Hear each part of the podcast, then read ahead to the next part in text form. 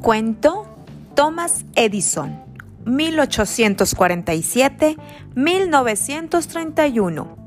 A los 12 años, Tomás trabajaba en uno de los trenes de la red ferroviaria Grand Trunk, vendiendo dulces y revistas a los empleados y a los pasajeros. El chico también ofrecía un periódico que él editaba e imprimía. Un día, un niño estaba jugando en las vías y Tomás vio el tren acercarse a toda velocidad. Por instinto, se lanzó y logró salvarlo. El padre del niño estaba tan agradecido que le enseñó a Tomás a usar el telégrafo. El telégrafo era un aparato que servía para enviar mensajes a larga distancia. Para usarlo era necesario dar dos tipos distintos de golpecitos que imitaban guiones cortos y puntos. Los mensajes eran enviados a lugares lejanos a través de los cables. Tomás aprendió tan rápido que consiguió un empleo como telegrafista y quedó a cargo de enviar y recibir mensajes.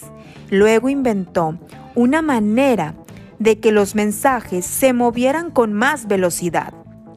Pero no paró allí. En cuanto tuvo suficiente dinero, abrió un laboratorio inmenso para trabajar en más experimentos inventó muchas cosas nuevas.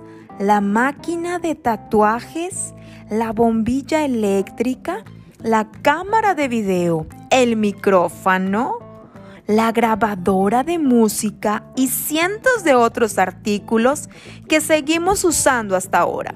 A veces sus experimentos y sus inventos fallaban, pero a Tomás nunca le pareció que eso fuera una experiencia negativa.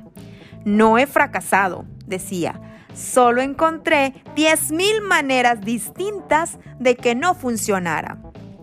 En honor al telégrafo, Tomás apodó a sus hijos Dot y Dash, punto y guion.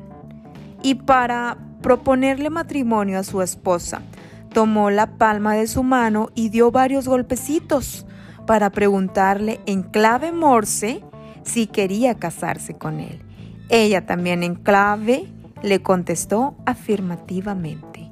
Thomas Edison, cuenta cuentos, Cory de Hoyos.